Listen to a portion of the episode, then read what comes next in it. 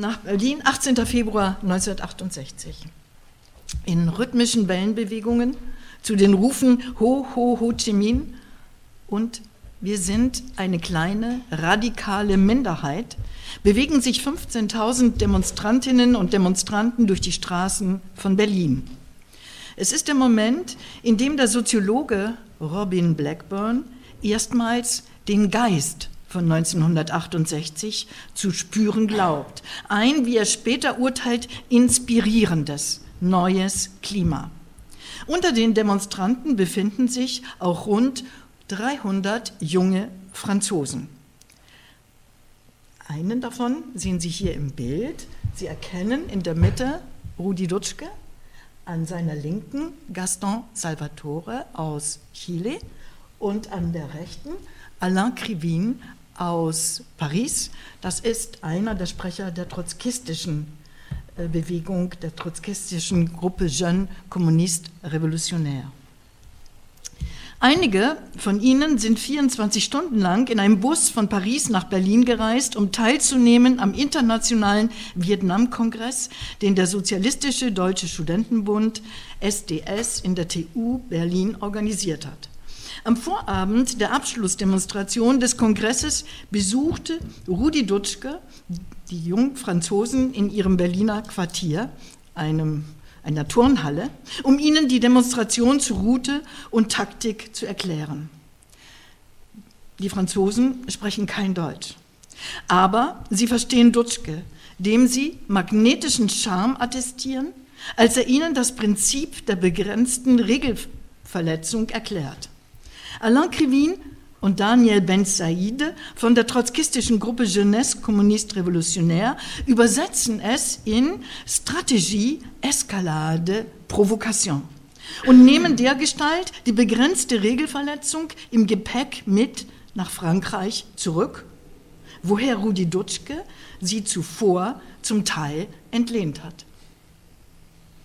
Er kam aus Luckenwalde, ging nach West-Berlin und interessierte sich für den westlichen Kommunismus. Und dieser war in Bewegung seit Ende der 50er Jahre. Es gab drei Gruppen, Sozialisme ou Barbarie, ehemalige Trotzkisten, Argument, Kommunisten, die sich von der kommunistischen Partei gelöst hatten, und die International Situationisten, die internationalen Situationisten, eine Gruppierung, die sich auf die künstlerische Avantgarde bezog und aus der heraus gewachsen war. Und von ihr hatte Rudi Dutschke einen Teil seiner Strategie der begrenzten Regelverletzung entlehnt. Zurück nach 68 und nach Paris. Paris, 17. März 1968. Während in Berkeley und Berlin, New York, Warschau und Turin die Studenten auf die Straßen gehen, um die Institutionenordnung der etablierten Demokratien unter Berufung auf deren Leitwerte zu kritisieren und das Repräsentationsmonopol der Parteien mit einer Gegenöffentlichkeit zu konfrontieren, ist es in Frankreich bis zum Frühjahr 1968 ruhig geblieben.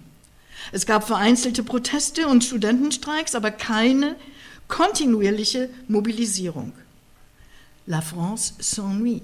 Frankreich langweilt sich, titelt am 15. März die Zeitung Le Monde. Zwei Tage später gehen in Paris im Rahmen einer Anti-Vietnam-Kriegsdemonstration die Fensterscheiben der American Express Bank zu Bruch. Eingeworfen von einem Studenten der trotzkistischen Gruppe Jeunesse Communiste Révolutionnaire, der am Kongress in Berlin teilgenommen hat.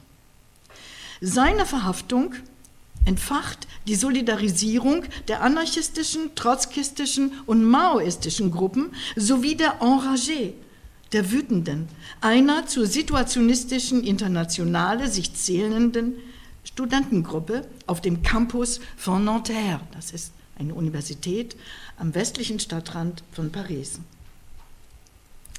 und führt zur Formierung der Bewegung des 22. März. Die Enragés und die Bewegung des 22. März sind Gruppen, die sich explizit zur weltweit agierenden neuen Linken zählen und die sich in Frankreich um die geschilderten drei Zeitschriften gruppieren. Was zeichnet die neue Linke aus?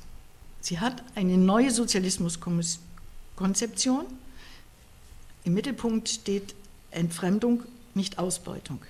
Sie hat eine neue Transformationsstrategie, über die werde ich später sprechen, eine neue Organisationskonzeption. Sie versteht sich als Bewegung, nicht Partei. Und sie definiert einen neuen Träger des sozialen Wandels. Nicht länger wird das Proletariat als einzige oder alleiniger Träger der, des Emanzipationsprozesses angesehen sondern in die Rolle des revolutionären Subjekts fallen andere Gruppen, die junge Intelligenz, die geschulte neue Arbeiterklasse, Befreiungsbewegungen und soziale Randgruppen. Und diese Entkoppelung des Trägers sozialen Wandels und sozialer Transformation.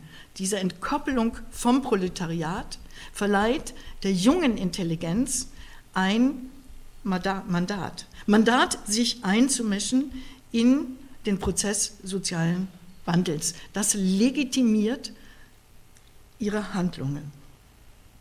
Kehren wir zurück. In Nanterre wird eine Gruppe gegründet, eine neue, die Bewegung des 22. März, die sich antidogmatisch, antibürokratisch, antiorganisatorisch, antiautoritär zeigt. Ein Disziplinarverfahren gegen Mitglieder der Gruppe 22. März sowie der Wütenden, der Enragés aus der situationistischen Internationale verlagert die Proteste nach Paris, denn das Disziplinarverfahren wird durchgeführt in Paris in der Sorbonne. Unruhen fürchtend hat der Rektor Polizei zum Schutz der Sorbonne angefordert und lässt die Vorlesungen und Seminare schließen. In dieser Situation kommt es verstärkt auch noch durch den erwarteten Einsatz rechter Kräfte zu einer Auseinandersetzung zwischen Studenten und Polizei. Wir schreiben den 3. Mai und Paris hat das, was es bislang nicht hatte, eine Studentenbewegung. Die Sorbonne bleibt geschlossen und jeden Tag gibt es Studentendemonstrationen, vom 3. bis zum 10. Warum gibt es diese Demonstrationen? Es gibt eine Krise der Universität in Frankreich, in der Bundesrepublik, in Italien, in den USA. In Frankreich haben sich die Studentenzahlen zwischen 1960 und 1968 verdreifacht. In der Bundesrepublik und in Italien verdoppelt. Als Reaktion auf diesen Anstieg der Studentenzahlen haben die Regierungen vorgelegt, Reformen der Universität, die darauf zielen, a, den Durchlauf durch die Universität zu beschleunigen und b, die Ausbildung anzupassen an die Bild Ausbildung anzupassen an die Interessen der Industrie. Und diese Reduktion von Bildung auf Ausbildung, von Bildung auf Karriere machen, steht im Zentrum der Kritik in den USA, in Frankreich, in der Bundesrepublik, in Italien. Industrialisierung der Universität nennen die Studenten damals das. Die Studenten, die das heute alle akzeptieren. Aber das ist ein wesentlicher Grund für die Proteste der Studenten in den genannten Ländern. Darüber hinaus gibt es Kritik an der Autorität in der Universität in Frankreich gilt, es gibt den Professor und zwischen dem Professor, wie Raymond Aron sagt, zwischen dem Professor und Gott gibt es nichts. Schafft ein Problem, insbesondere in den Vorlesungen etc. Aber es sind ja die Studentengruppierungen reagieren auf die Krise der Universität mit der Forderung nach mehr Mitbestimmung, Partizipation, grundlegenden Rechten. Der Sozialistische Deutsche Studentenbund fordert Drittelparität in seiner Hochschuldenkschrift und dann 68 Halbparität. Denn wenn die Studenten mitbestimmen können, können sie sich auch gegen die geplante Industrialisierung der Universität durchsetzen oder auf jeden Fall Widerstand dagegen leisten. Es gibt also auch Reformpläne auf Seiten der Studierenden, aber das ist nicht das, was 68 ausmacht. 68, wer sagt, es ist eine Studentenrebellion, der wird dem Phänomen nicht gerecht. Und es ist auch keine Generationsrevolte, denn 1968, so meine These, ist eine soziale Bewegung. Eine soziale Bewegung, die auf eine grundlegende Veränderung politischer, gesellschaftlicher, wirtschaftlicher Strukturen zielt. Erstrebt wird eine andere Gesellschaft, 68 in der Perspektive der neuen Linken ist ein neues sozialistisches Projekt. Die soziale Bewegung unterscheidet sich vom Aufstand und der Rebellion durch den Prozess des Protestes, das heißt durch einen längeren, anhaltenden Mobilisierungsprozess. Aber sie ist, unterscheidet sich auch von intermediären Gruppen und Parteien, sie ist nicht organisiert oder nur schwach organisiert. Nun, die Frage ist, wie springt der, der Protest von den Universitäten auf andere Teile der Gesellschaft? Und ich möchte Ihnen das am Beispiel von Frankreich verdeutlichen, wo es zu einer Verbindung von Studentenbewegung und Arbeiterbewegung kommt. In der Bundesrepublik haben wir Studentenbewegung Opposition gegen die Notstandsgesetze und Kampagne für Demokratie und Abrüstung, Ostermarschbewegung, die zusammen agieren. In den USA Studentenbewegung, Bürgerrechtsbewegung und Anti-Vietnam-Kriegs-Opposition. Sie sehen, die Bewegung der neuen Linken setzt sich aus verschiedenen Teilbewegungen zusammen. Und das ist ein weiterer Grund, warum man das nicht als Studentenbewegung einfach äh, verkleinern kann. Nun, komm, nun wie, wie kommt es dazu, dass der Protest springt? Es sind, ich kann Ihnen das für Deutschland und für Frankreich zeigen, kritische Ereignisse, die den Transfer der Proteste von der Universität auf andere soziale Räume und Gruppen herbeiführen.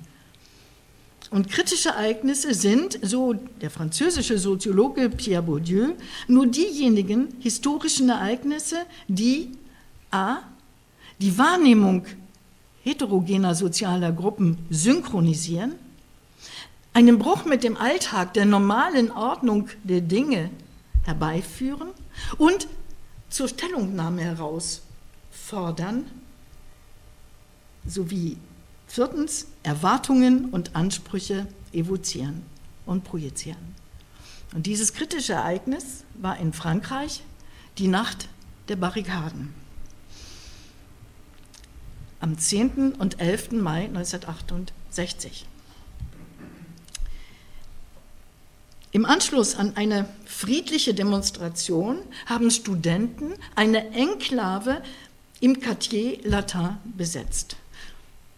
Und Sie sehen hier im Bild, das Schwarze ist die Sorbonne, in der Mitte das Pantheon und in den Straßen um das Pantheon herum äh, in denen kleine Geschäfte, Restaurants, Bars und die École Normale Supérieure zu finden ist, sehen Sie diese weißen Riegel. Und das sind die Barrikaden, die entstanden sind in dieser Nacht. Die Demonstration war eine Demonstration um drei Forderungen. Wiederöffnung der Sorbonne, Abzug der äh, Polizei aus dem Quartier Latin und Freilassung der inhaftierten Studenten, die inhaftiert worden war zwischen dem 3. und dem 10. Mai. Jetzt, nach einer Demonstration für diese Forderungen, eine Aktion. Es werden Barrikaden gebaut und Sie sehen, nicht nach Plan, denn an einigen Ecken finden sich zwei, drei Barrikaden hintereinander. Das macht überhaupt funktional keinen Sinn. Sie entstehen, das ist expressiv aus einer Stimmung heraus, wie Daniel Cohn-Bendit sagt, jeder hatte Lust, Barrikaden zu bauen. Und Sie sehen, was dabei herauskommt, wenn Studenten einmal zu äh, langen und Barrikaden bauen. Und Sie sehen auch den Unterschied, wenn Arbeiter das machen. Ja? Also, aber diese Barrikaden beschwören Erinnerungen herauf. Erinnerungen an die Barrikaden, a, in der Pariser Kommune 1871, daher kommt das Bild, und das andere 1944 in der Res Res Res Resistance zur Befreiung Frankreichs. Und jetzt auf einmal wieder Barrikaden in Paris. Und mit den Studenten, und das macht dieses verbreitet, dieses Bild durch ganz Frankreich, sind zwei Übertragungswagen von Europe 1 und RTL in das besetzte Gebiet gefahren, das Sie, das Sie hier sehen, und berichten nun vom Geschehen in dieser kleinen Enklave. Und diese Berichte sind gesprochen wie Fußballreportagen auf Neuigkeiten bedacht. Und so springt der Protest via Radio auch über die Stadtgrenzen von Paris hinaus. Und andererseits, die Personen, die in diesem Gebiet wohnen, stellen die Radioapparate auf die Fensterbänke und so hören die Studenten, die unten noch, das nicht so leicht, äh, so einen Pflasterstein hochzuheben, die unten noch arbeiten, hören, dass sie schon Gegenstand der Berichterstattung sind.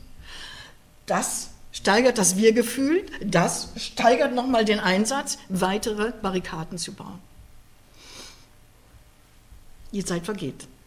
Es ist kurz vor Mitternacht. 25 Barrikaden sind schon entstanden. Und die Polizei, die die Sorbonne absperrt, steht und schaut und tut nichts. An der Spitze der Polizei ist ein Mann, Maurice Grimaud, der erst seit einem Jahr Polizeipräsident ist, ganz jung. Eigentlich hatte der Literatur und Philosophie studieren wollen, bevor er diese Position errang. Und er hat eine Tochter, die Studentin ist, und zwar in Nanterre, dort, wo die Proteste herkommen. Er greift also nicht ein und er setzt auf eine Sache, auf die letzte Metro. Die fährt so gegen halb eins. Und Sie wissen, wenn Sie in Paris wohnen und außerhalb wohnen, das ist hier nicht wie in Berlin. Da kommen Sie immer noch nach Hause mit der M1, M10, M12, kommen Sie ja hierher, aber nicht in Paris. Wenn Sie die letzte Metro nicht bekommen, dann bleiben Sie entweder in der Innenstadt oder Sie, Sie laufen. Er setzt darauf, weil auch sehr viele Schüler und junge Studenten dort sind. Aber nichts passiert. Die Studenten bleiben und die Schüler bleiben. Und da sehen Sie, es ist ein Ereignis, das hat die normale Ordnung der Dinge und die Wahrnehmung der Zeit durchbrochen. Man verhält sich anders.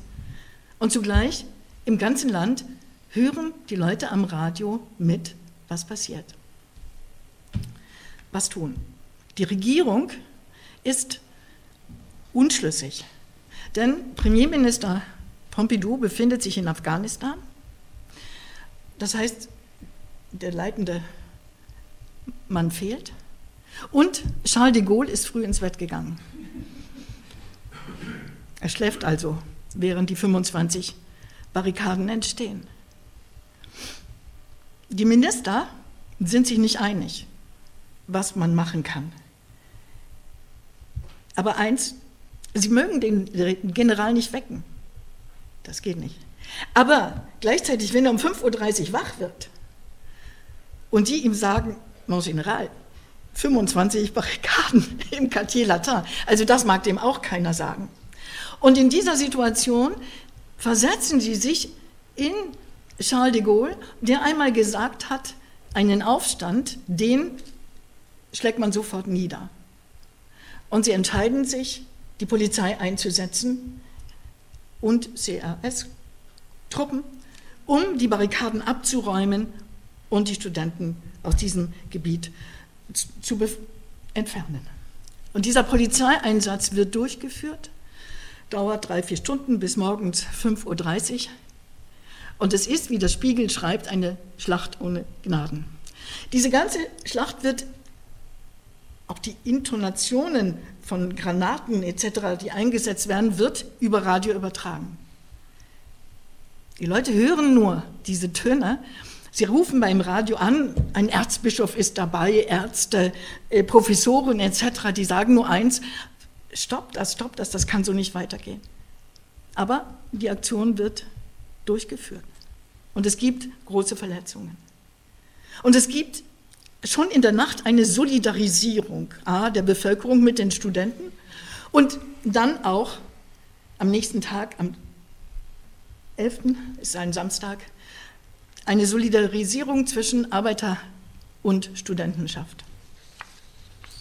Und es wird beschlossen, eine Demonstration durchzuführen am ersten Werktag nach dieser Nacht der Barrikaden. Es ist der 13. Mai, Montag, der 13. Mai, und es ist zufällig der 10. Jahrestag des Machtantritts von Charles de Gaulle. Das gibt die Möglichkeit für die Gewerkschaften, nicht nur für die drei Forderungen zu demonstrieren und die Studenten zu unterstützen, sondern auch zu sagen, dix ans, ça suffit. Zehn Jahre, das ist genug. Und so gibt es eine große, das ist jetzt hier Paris am 30, das sind 200 bis 300.000 Personen, aber es gibt diese Demonstrationen auch in anderen Städten. Wir haben am 11. Mai auch eine Demonstration im Westen, nämlich in Bonn. Da kommen 60.000 zum sogenannten Sternmarsch auf Bonn. Protest gegen die Notstandsgesetze, die anstehen zur zweiten und dritten Lesung. Auch in Bonn demonstrieren Studenten und Arbeiter, aber nicht alle Gewerkschaften sind beteiligt, sondern die Großkundgebung des DGB findet in Dortmund in der Westfalenhalle statt. Das heißt, die Gewerkschaften sind gespalten und sind gespalten in Bezug auf ihre Haltung gegenüber den Notstandsgesetzen. Nur ein Teil solidarisiert sich mit der außerparlamentarischen Opposition, die diese Gesetze gänzlich ablehnt. So, Jetzt halten wir fest, es ist die Repression der Studentenproteste durch die Polizei, die die Solidarisierung herbeiführt in Frankreich und zu einem auf 24 Stunden begrenzten Generalstreik. Und wir haben ein vergleichbares kritisches Ereignis in der Bundesrepublik. Das ist der 2. Juni 1967, der Tod des Studenten Benno Ohnesorg durch die Kugel eines Polizisten.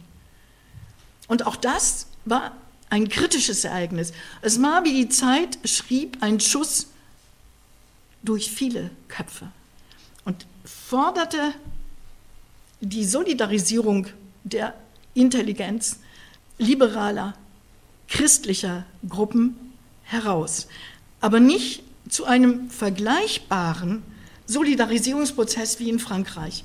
Und warum? Drei Faktoren genannt. Erstens die Informationslage.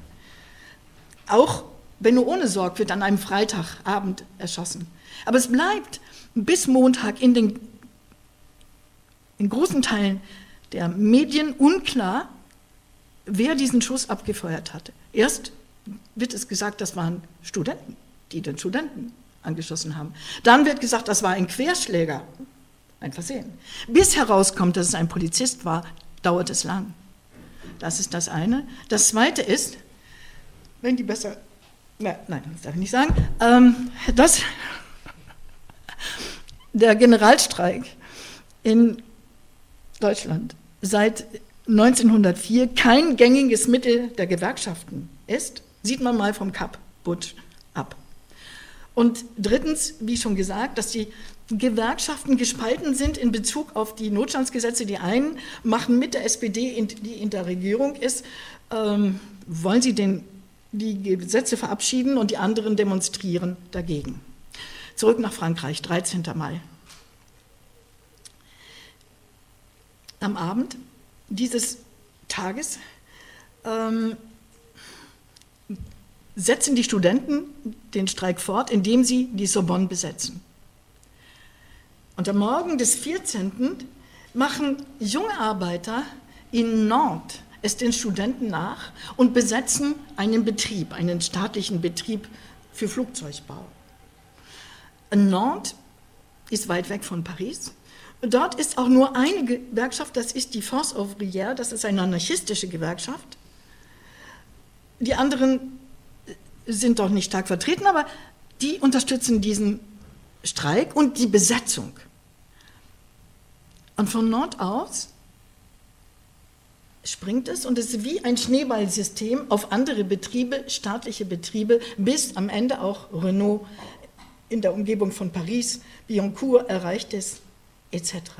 Und wir haben ein Phänomen, was auch für Frankreich nicht selbstverständlich ist, nicht organisiert, spontan verlängern Arbeiter einen Streik und überführen ihn in einen Generalstreik.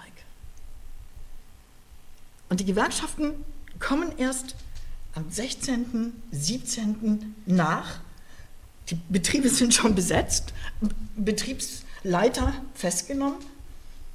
Und ich meine von den Arbeitern. Und,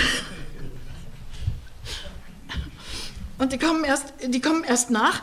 Und in dieser Situation lanciert eine Gewerkschaft, war eine christliche Gewerkschaft, die dann sich äh, zur neuen Linken hin orientierte, die CFDT, eine Formel.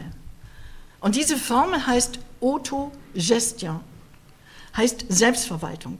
Und dieser Begriff ist von dieser Gewerkschaft 63 zum ersten Mal verwandt, also in internen Aufzeichnungen und wird jetzt gesetzt, wird gesetzt als, was wollen denn die Arbeiter? Was wollen die? Und da hieß es, Autogestion. Die kommunistische Partei und die kommunistische Gewerkschaften sagen, nee, also das geht gar nicht. Das ist eine Formel creuse, dafür, das machen wir nicht. Die setzen auf Ver Verhandlungen. Verhandlungen um ein Tarifsatz, Tarifsystem, dem Tarifsystem nachzukommen, also reguläre Verhandlungen. Die anderen für Autogestion. Was das genau ist, das weiß Niemand, das ist nicht definiert, da gibt es kein Programm, wo drin steht, was damit gemacht wird. Aber es heißt, der Demokratisierung der Universitäten soll die Demokratisierung der Betriebe folgen und das auf der Basis von Autogestion. Und angesprochen ist eine direkt demokratische, horizontale Struktur ähm, des Verhandelns, des Miteinanderredens, des sich Austauschens. Das ist, das ist diese Vision, unter der äh, geführt wird. Ökonomisch geht es den Arbeitern gut. Probleme und Unzufriedenheit herrscht in den Betrieben an den Autoritätsstrukturen ähm, in, in diesen Betrieben. Und das vereint, diese Mentalität vereint auch Studenten und Arbeiter. Der Streik wird fortgesetzt und es streiken in Frankreich 7,5 bis 9,5 Millionen Personen. So genau weiß man das nicht, weil auch die Mitarbeiter des Statistischen Büros, das die Streikenden zählen soll, streiken. Moment, einhalten hier. Ähm, Transformationsstrategie der neuen Linken. Und das ist mir jetzt sehr wichtig diese neue Linke, die grenzt sich ab von der alten Linken, und zwar indem sie sagt, sie folgt nicht länger der Strategie der zwei Schritte. Das heißt, der Strategie der Eroberung der politischen Macht und dann politische Revolution und dann Transformation durch soziale Revolution, Verstaatlichung der Produktionsmittel. Nein, das macht sie nicht. Daniel und Gabriel Convendit schreiben, das hat gar nichts gebracht, das hat nur eine Elite gegen eine andere ausgetauscht. Das wollen sie nicht. Nicht Machteroberung ist das Ziel, sondern Machtkontrolle. Abbau von Herrschaft und Hierarchien. Die neue Linke ist antiautoritär, antihierarchisch, antibürokratisch, antietatistisch. Und sie schreibt sich damit ein in die Tradition des Anarchismus. Die Machtfrage wurde so auch Alain Krivin in Paris nicht gestellt. Sie laufen an dem Parlament und an anderen staatlichen Institutionen vorbei, nehmen die gar nicht zur Kenntnis. Denn es geht um was anderes. Was soll anstelle der Machteroberung treten? Und die Antwort der neuen Linken ist die Schaffung von Gegenöffentlichkeit, Gegeninstitutionen, Gegenkulturen, Gegenmilieus, und zwar in der Gesellschaft der Gegenwart. Die andere Gesellschaft soll experimentell erprobt werden in der Gegenwart, in diesen gegenkulturellen Milieus, Werte, Beziehungsstrukturen ausprobiert werden.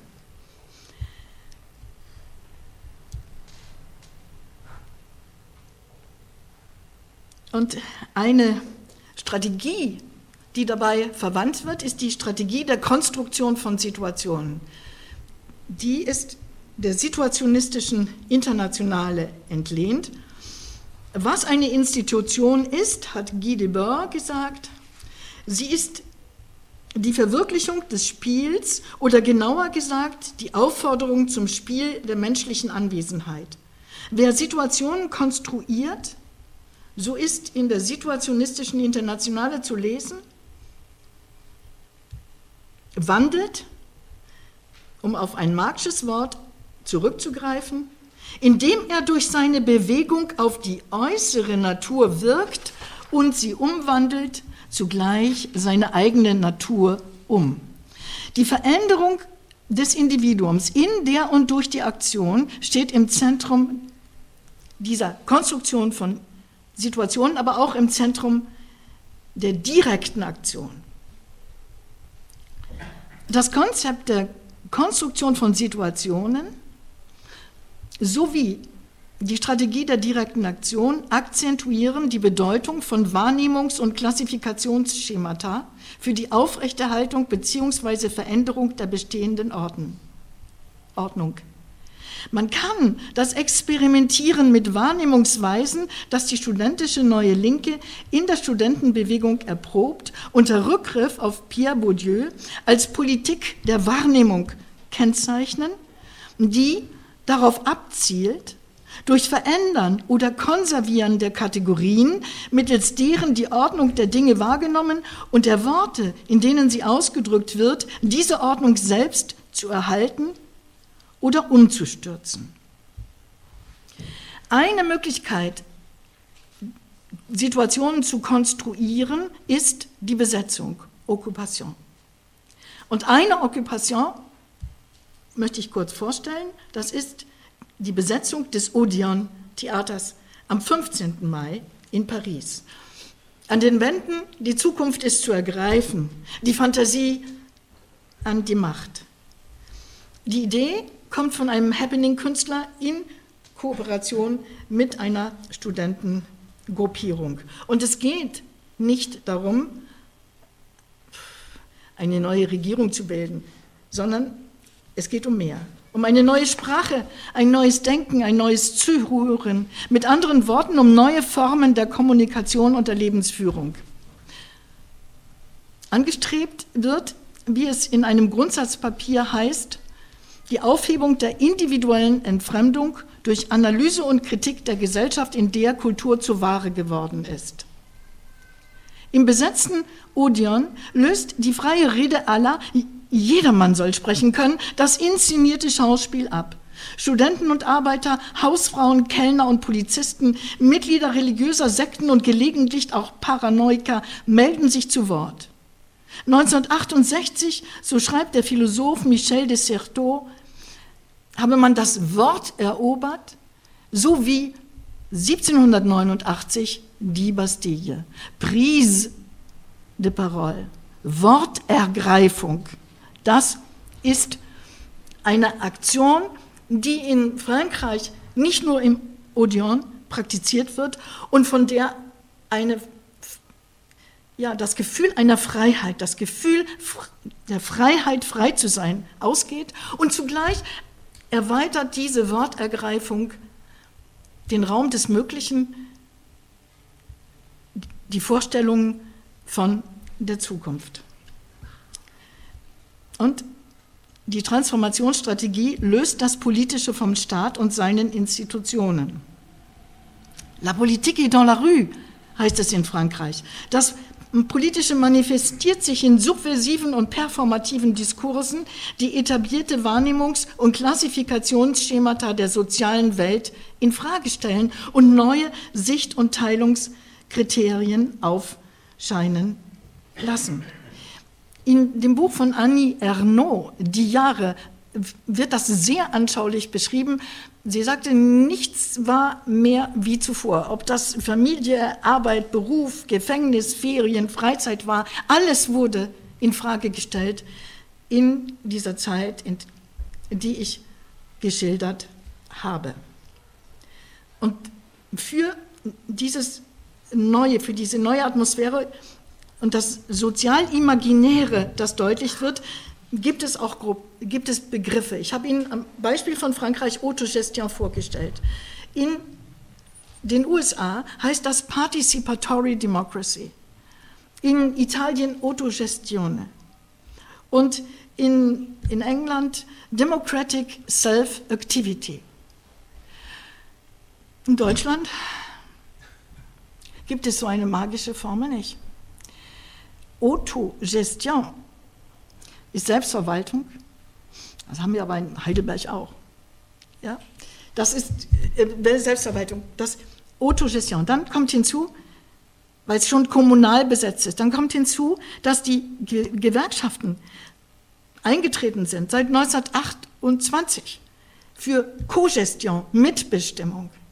Die, also der Transfer von Frankreich mit Autogestion und auf Kogestion, also das kann, das kann nicht funktionieren, zumindest können da die Gewerkschaften nicht mit und, und sie, haben, sie haben keine Formel in, in dieser Situation. Sie sagen, wir wollen keine Notstandsgesetze. Das ist richtig, das ist wichtig, aber das, das hält das Sozialimaginäre in, zugleich in der institutionellen Ordnung, während es in Frankreich und überall, da geht das darüber hinaus. Hier ist das in der ist das sprachlich, ist das erstmal in dieser Ordnung. Aber es gibt natürlich den SDS und es gibt Rudi Dutschke und der will mehr. Und es geht, aber es gibt nicht den richtigen Begriff dafür. Aber es ist eine Demokratie, die als konkurrierend, ergänzend oder ersetzend bei Rudi Dutschke mehr ersetzend gedacht wird, nämlich eine direktdemokratische, horizontale, dialogische Demokratie und im Gespräch über die Zukunft im Kursbuch 14 1968 äh, zitiert er äh, die Pariser Kommune. Das wird gleichzeitig auch in Frankreich, da singen die darüber. Hier sprechen wir das aus. Also, also wir singen das nicht. Aber wir hätten das mit Bertolt Brecht natürlich singen können, aber sehr wahrscheinlich war der Surkamp Verlag noch nicht so weit mit der Edition der Texte. Oder, aber das schneiden Sie jetzt bitte aus der Sache, denn, denn Sie sind schon fertig. 67. Äh, Fünf Minuten noch? Fünf Minuten noch. Ja. Also ja, also gut. Ich, sehr, sehr interessant.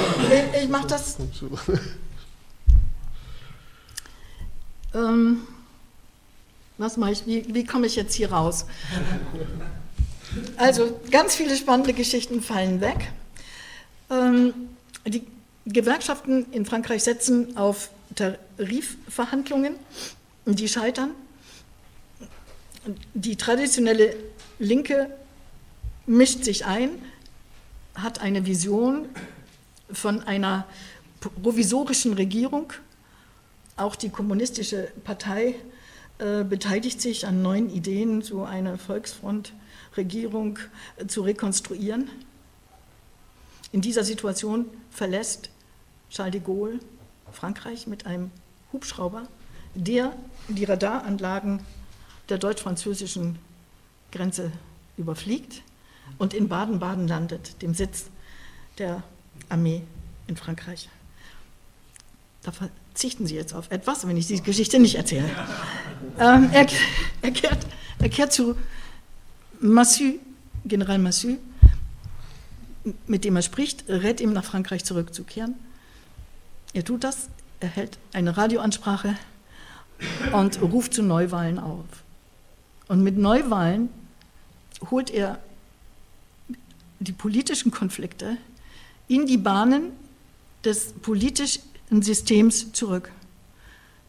An den Neuwahlen kann man sich erst beteiligen, wenn man 21 ist. Und das heißt, die meisten, die auf der Straße sind, können gar nicht wählen. In Frankreich endet es, dieser große Konflikt oder das Ende wird eingeleitet am 30. Mai, in der Bundesrepublik auch. Dann nimmt nämlich das Parlament die Notstandsgesetze an. Und damit zerfällt die Koalition aus den drei Teilbewegungen, die ich Ihnen nannte. Es geht noch weiter. Es gibt einen Transfer von Autogestion, das ist auch eine wunderbare Geschichte, nämlich in das literarische, kulturelle Feld in Westdeutschland. Unter anderem äh, wird im Surkamp Verlag Aufstand geübt und Autogestion ver verlangt. Es gibt eine Literaturproduzentenbewegung etc. pp. Ich kann das jetzt nicht schildern, aber die Frage ist, was bleibt? Und dazu habe ich drei Thesen. Erstens, also was bleibt heute? Was, was ist bis heute da? Und äh, erste These, seit den 19, 1990er Jahren knüpfen wieder die neuesten sozialen Bewegungen an die Transformationsstrategie der neuen Linken an. Und damit meine ich die globalisierungskritischen Bewegungen, die davon ausgehen, dass, die andere, dass eine andere Welt möglich ist, aber dass, um sie zu erreichen, die Eroberung der politischen Macht ähm, nicht der Weg ist, sondern dass die andere Ordnung experimentell erprobt werden muss, hier in der Gegenwart. Präfigurative Politik nennt die Wissenschaft das. Und zu denen zähle ich also die Zapatisten 1994 beginnen damit, Occupy Wall Street 2011 macht es nach, ähm, aber wir haben es auch in Spanien ähm, und bei den Indignados und wir haben es in Frankreich 2016 mit Nuit debout. Also die neuesten Bewegungen greifen das auf. Zweitens, in der Wissenschaft haben wir in der Politikwissenschaft und Philosophie eine Debatte von wie das heißt, äh, der Entwicklung von der partizipatorischen Demokratie der 68er Neuen Linken hin zur sogenannten deliberativen Demokratie, wie das genannt wird, ähm, in den philosophischen Debatten. Und ganz, ganz, ganz zentral ähm, das, was ich nenne Revolution der Wahrnehmung, nämlich die kognitive Subversion wird als Voraussetzung für die gesellschaftliche Transformation gesehen. Das Erschüttern von Wahrnehmungsschemata, Sicht- und Teilungskriterien, Klassifikationsschemata, das hat die neue Linke vorgemacht, ist die Voraussetzung für die Eröffnung eines anderen Horizontes, für die Möglichkeit, die bestehende Gesellschaft zu transzendieren. Und ich gehe davon aus, dass die Ökonomisierung aller Teilbereiche unserer Gesellschaft im Geiste des Neoliberalismus es heute wie 68 notwendig machen, a, das Wort zu ergreifen, Wortergreifung und b, Revolutionierung der Wahrnehmung. Ich danke Ihnen.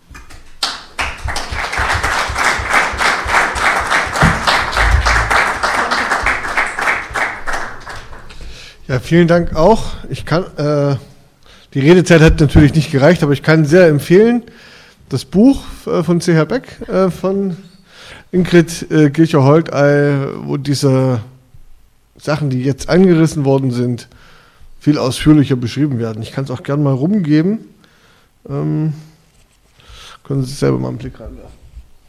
Ja, jetzt ist die Möglichkeit, Fragen zu stellen, Ergänzungen äh, oder Kommentare hinzuzufügen, zu äußern. Bitte? Auf welchen Text von Annie Ernaux hätten Sie da jetzt äh, Hinweise? Äh, das ist äh, die Autobiografie Die Jahre, heißt das. Im Surkamp Verlag erschienen, vor 2015, glaube ich, Die Jahre. Und da beschreibt sie das, hm, also wenn ich das vorlesen kann, äh, Schriftsteller können manchmal das noch viel packender machen als Historiker. Äh. Danke für den Vortrag. Für mich interessant und relevant ähm, dieser Begriff von Bourdieu, das kritische Ereignis. Mhm. Ähm, das ist eine zeithistorische Frage und ähm, eine ideengeschichtliche. Äh, wo war Bourdieu im Mai 68? Also wie, wie, nimmt er das wahr? Und wann bringt er das dann auf ähm, diesen Begriff des kritischen Ereignisses? Ja. Vielleicht wissen Sie es. Ja, ja, ich weiß, ich weiß es. Also er war in Paris. Foucault war das nicht. Deswegen muss man das schon mal sagen. ähm, und er war in der École des Hautes Études und ähm, er war im Centre de Sociologie Européenne, das von Raymond Aron gegründet wurde. Und im Mai 68 gibt es eine Auseinandersetzung, die zu einem Bruch führt zwischen Raymond Aron und Pierre Bourdieu. Und Pierre Bourdieu ist in Frankreich wichtig für die Studentenproteste, weil er im Buch geschrieben hat, das heißt Les Héritiers, die Erben, in dem er zeigt, wie, du, wie durch die doch für Bildung, die für alle in Frankreich offen sein soll, jeder soll eine Chance haben, aber dass durch die Bildungsinstitutionen letztlich die Elite sich selbst rekrutiert und dass sie für Personen aus unteren Schichten sehr schwer durchlässig ist. Und dieses Buch ist, ist sehr, sehr wichtig. Er ist dabei ähm, zu diskutieren, 68 ähm, aber er äußert sich dazu erst 20 Jahre später in einem Buch, das heißt Homo Academicus. Und da entwickelt er dieses Konzept. Er sagt, mit diesem Konzept könne er alle Revolutionen erklären. Und er untersucht aber in diesem Buch nur ähm, das akademische Feld. Ich habe diesen Begriff übernommen und habe es auf die gesamten Proteste übertragen, auf die Nacht der Barrikaden. Und wie ich das jetzt entwickelt habe, ich konnte Ihnen den Rest leider nicht vorführen, wenn es zum kritischen Moment kommt. Und ähm, ich habe das vorgestellt in Frankreich und äh, das ist von Bourdieu patentiert. Also er, hat das, ich habe ihm das nicht, ich habe das jetzt hier nicht abgenommen, sondern selbst entwickelt. äh, mir fehlt eigentlich in der Darstellung äh, eine wirkliche äh, Begründung, warum überhaupt äh, die Studentenbewegung mit den Forderungen entstanden ist. Das heißt auch, warum in der Zeit äh, entsprechend Bewegungen entstanden sind.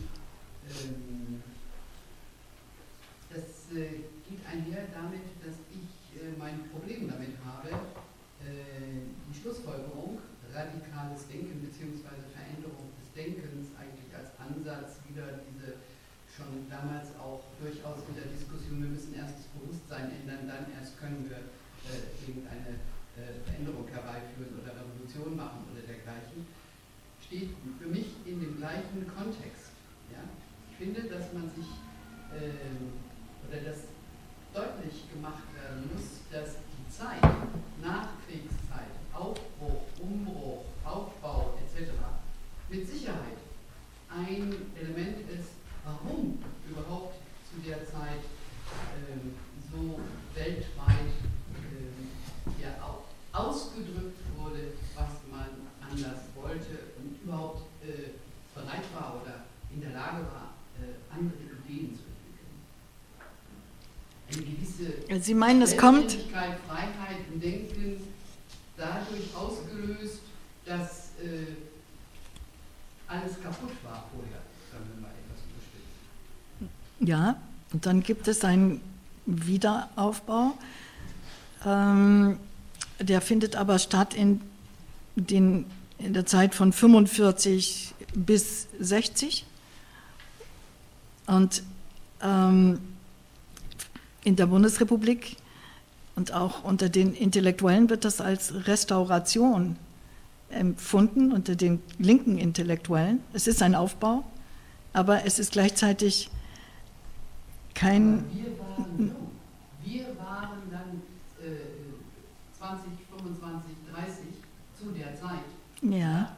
Äh, wir haben diesen Prozess, äh, wie sagt man das, äh, ein, äh, aufgenommen, gegessen. Ja, ja und das war, das war Demokratisierung, aber ich sage es fehlt eine Formel, aber die Formel ist die, der Übergang von der formalen zur materialen, von der politischen zur sozialen Demokratie. Das sind die Wörter des SDS dafür.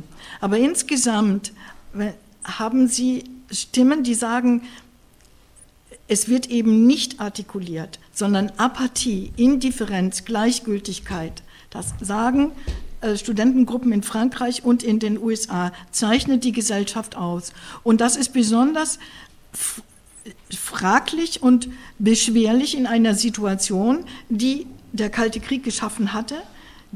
Die Bedrohung durch die Atombombe galt für alle. Das Auseinanderklaffen zwischen erster und dritter Welt wurde artikuliert von der neuen Linken, ist aber nicht im Bewusstsein verankert. Ähm, der Vietnamkrieg als Ereignis, das die Proteste synchronisieren lässt und als Ausdruck eines, äh, eines Krieges im Kalten Krieg, eines heißen Krieges im Kalten Krieges. Ähm,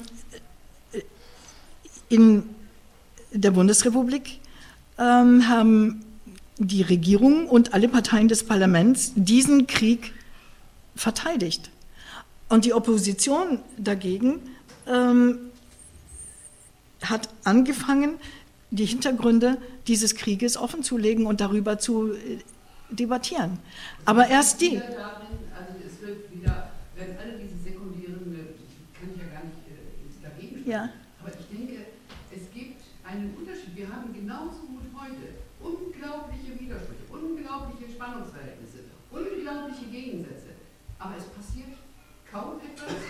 Und da, wo etwas passiert, wird es nicht aufgegriffen oder ähm, Occupy äh, Wall Street äh, ist ja vollständig oder fast vollständig wieder zusammengefallen. Ja?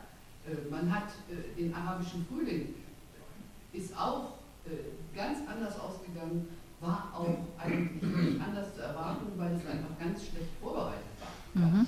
Ähm, diese Unterschiede, warum haben, hat es dort so einen generellen Aufbruch, auch wenn man sich teilweise nicht beteiligt hat, ja, äh, gegeben. Das wird nicht erklärt. Ich glaube, dass das mit dem Zusammenbruch vorher zusammenhängt. Denn meiner Meinung nach bestimmt das Sein, das Bewusstsein, das Bewusstsein war dann auch das Sein, aber so als solche Erfahrungen brechen etwas auf und zeigen das auch, denke ich, im Verlauf der Menschheitsgeschichte. Aber dann müssten ganz andere Leute auf die Straße gegangen sein. Denn diejenigen, die Sprecher der 68er-Bewegung sind, die sind zwischen 39 und 45 geboren. Die haben Krieg erfahren, aber als Kinder erfahren. Und sie haben als Jugendliche am Aufbau teilgenommen. Und sie, äh, äh, nach ihrer Theorie müssten die, Eltern, müssten die Eltern sprechen können aber nicht, nicht die Jugendlichen. Und die, die Jugendlichen sind, oder die Jüngeren sind ja die, die zunächst sich artikulieren. Und es gibt eben durch die neue Linke eine, eine Struktur, eine kognitive Struktur, eine Sinnstruktur, die es ermöglicht, die Proteste ähm, mit Ursachen ähm, und Erklärungen ähm, zu versehen. Und und über eine gewisse Aktionsstrategie, zu der auch die begrenzte Regelverletzung äh, gehört, ähm, Situationen zu schaffen, in denen etwas aufgebrochen wird, in denen Stellung genommen werden muss, äh, in, dem, in denen die normale Ordnung der Dinge unterbrochen wird. Und aus dieser heraus gibt es eine Öffnung für, für neue äh, Horizonte. Aber die Erfahrungen des Krieges als Ausdruck äh, der Proteste von 68, das... Habe ich nicht gesagt. Ah, dann tut... Vielleicht, das habe ich nicht gesagt. Ja. Sondern ich habe gesagt, es ist etwas verbrochen, man hat eine absolute, man, man ist an einem äh, Punkt, wo man sich ganz neu auch wieder definieren muss. Auch die Bundesrepublik ist mit ihrem... Äh, dann auch in dem Grundgesetz wird immer wieder herausgestellt, wie äh, positiv es ist, wenn wir das doch wenigstens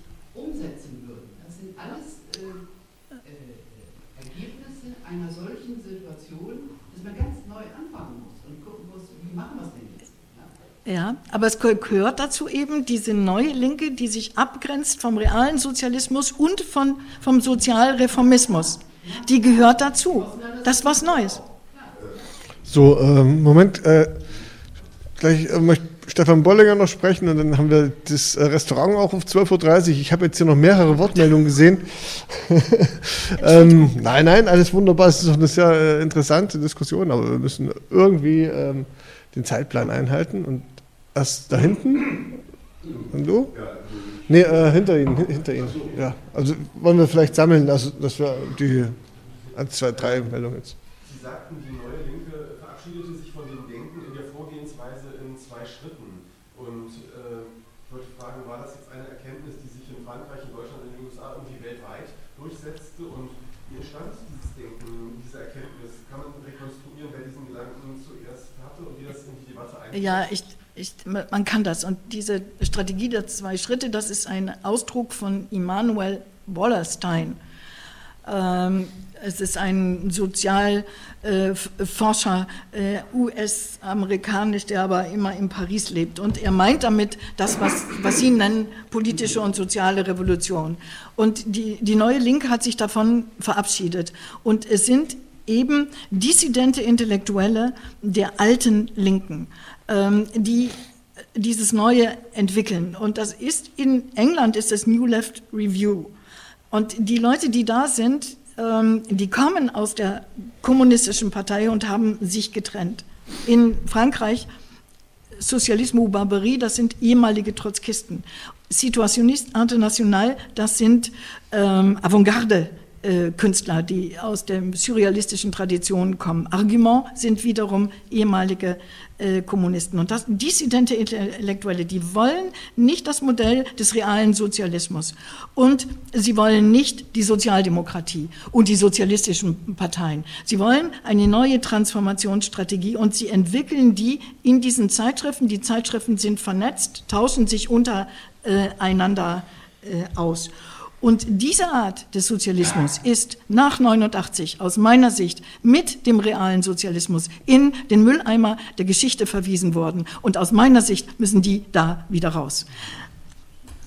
So. Also ich will mir nicht anlassen, den Widerspruch von eben irgendwie auflösen zu können, aber wie würden Sie das denn beurteilen? Äh, dass, äh, Sie hatten ja ganz zu Beginn gesagt, dass vielleicht ein bisschen die materiellen Voraussetzungen, äh, also die Frage nach materiellen Voraussetzungen vielleicht klärt dass äh, so viele Leute an die Uni gehen, ist ja nicht, weil die jetzt alle Literatur studieren wollen, sondern ein Großteil der äh, in den westlichen Industrienationen der, des Anstiegs der Studenten und Studenten rührt ja daher, dass halt die Produktion verändert wird und viele Leute gebraucht werden, die halt Ingenieurswesen studieren oder halt auch die Ausweitung der medizinischen Versorgung und so weiter und so fort.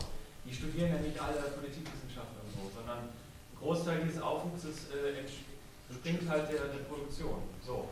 Ähm, jetzt ist diese neue Intelligenz, die da entsteht, die junge Intelligenz, wie Sie es genannt haben, doch irgendwie auch ja, gewillt, äh, halt als neue Elite irgendwie teilzuhaben oder halt zu partizipieren, formuliert diesen Anspruch aber auch an die alten Eliten. Also Sie hatten eben gesagt, kein Elitentausch, aber das war ja letztlich der Beginn von einem Elitentausch, würde ich behaupten. Ähm, und dass die halt diesen Anspruch an die Macht eben in einer ganz neuen Art und Weise formulieren, nämlich eben in den Ideen von anarchistisch inspiriert oder sonst wie. Es gab ja viele Spleens damals. Äh, und in diesen Spleens wird das halt formuliert. Natürlich, wir können das heute als irgendein Erbe für weitere Sachen benutzen. Aber letztlich sitzen halt viele Leute von denen jetzt tatsächlich an Schaltstellen und nicht hier. Und äh, da ist halt die Frage, wie sie beurteilen, äh, was steckt dahinter. Ja? Die größten Kritiker der Elche waren früher selber welche. Also weil da, damit würde ich vermitteln halt zwischen beiden. Natürlich sind das wichtige Ideen gewesen, aber auf der anderen Weise war es einfach nur vielleicht die Formulierung von, hey, wir, wir wollen das ein bisschen anders machen, aber wir wollen teilhaben. Ist das vielleicht zu, ich weiß nicht. Das äh, hat mir so ein bisschen gefehlt auch. Das wäre ja die Kritik an 68, dass das äh, viel heiße Luft war. Kann ich mal. Ja. Genau, und vielleicht gleich noch Ihr. 68 war meiner Meinung nach ein multifaktorielles Geschehen, auch ein Generationenkonflikt. Äh, natürlich Notstandsgesetze als Katalysator und die ganzen sozialen Widersprüche. Ich kann dann nur für, West-Berlin sprechen, wo ich die ähm, Entwicklung hautnah miterlebt habe. Äh, der Vietnam-Kongress war sicherlich ein großes Ereignis. Äh, aber die Auseinandersetzung äh, war in kleinen Gruppen. Ich erinnere mich in der Wielandstraße, Nebenstraße von, da haben wir diskutiert. Da kam der Republikanische Club, äh, die Humanistische Union stellte die äh, Räume, die IG Metall hat mitgemacht, ganz wichtig. Äh, die linken Gewerkschafter haben sich dort getroffen und die Sozialistische Einheitspartei war ein ganz wichtiger Faktor in dieser Bewegung. Vor allen Dingen, wie sie sich weiterentwickelt hat. Da wurde sie zur dominierenden Kraft an den Hochschulen mit den Aktionsgemeinschaften von Demokraten und Sozialisten. Das war gesteuert von der Sozialistischen Einheitspartei Westberlins. Und äh, das, was sich äh, da an 68 äh, abgespielt hat, mit einer Demonstration von 15.000, das war ein Großereignis, sicherlich, und auch ein wichtiger Katalysator. Aber der Höhepunkt der Anti-Vietnam-Bewegung, der war 1968, äh, 1973 mit einer Demonstration von 80.000 in Westberlin. Das war eine Sensation. Ja? Und diese Demonstration, die wurde organisiert von den Aktionsgemeinschaften von Demokraten und Sozialisten und Jusos zusammen. Das war auch eine Sensation. Der Juso-Vorsitzende, äh, der kriegte ein Parteiverfahren und ich wurde vor Danelius zitiert, ich würde den ähm, äh, äh, Danelius war der Parteivorsitzende der Sozialistischen Einheitspartei des Berlin äh, ich würde die Studenten den äh, Jusus zutreiben. Ja? Ich, ich kriegte kein Parteiverfahren. Ja? Aber äh, das sind äh, die, die, internationale Rolle, hat eine ganz große Rolle gespielt. Äh, Vietnamskrieg, aber auch die Auseinandersetzung mit der DDR. 1976, die ähm, Ausweisung von Birma war eine Katastrophe da sind die Leute massenhaft aus der Bewegung rausgekommen. Und äh, als die in der Sozialistischen Einheitspartei 1980 äh, Demokratie gefordert wurde, ja, da mit der Klarheit, da flogen tausend Leute aus der Partei. Die Sozialistische Einheitspartei war die Mitglieder äh, von, von, von Mitgliedern her die zweitstärkste Partei in Berlin weit vor äh, CDU und, und ähm, FDP. 7000 Mitglieder hatte die SPD hier und äh, 6000 äh, die äh, SED.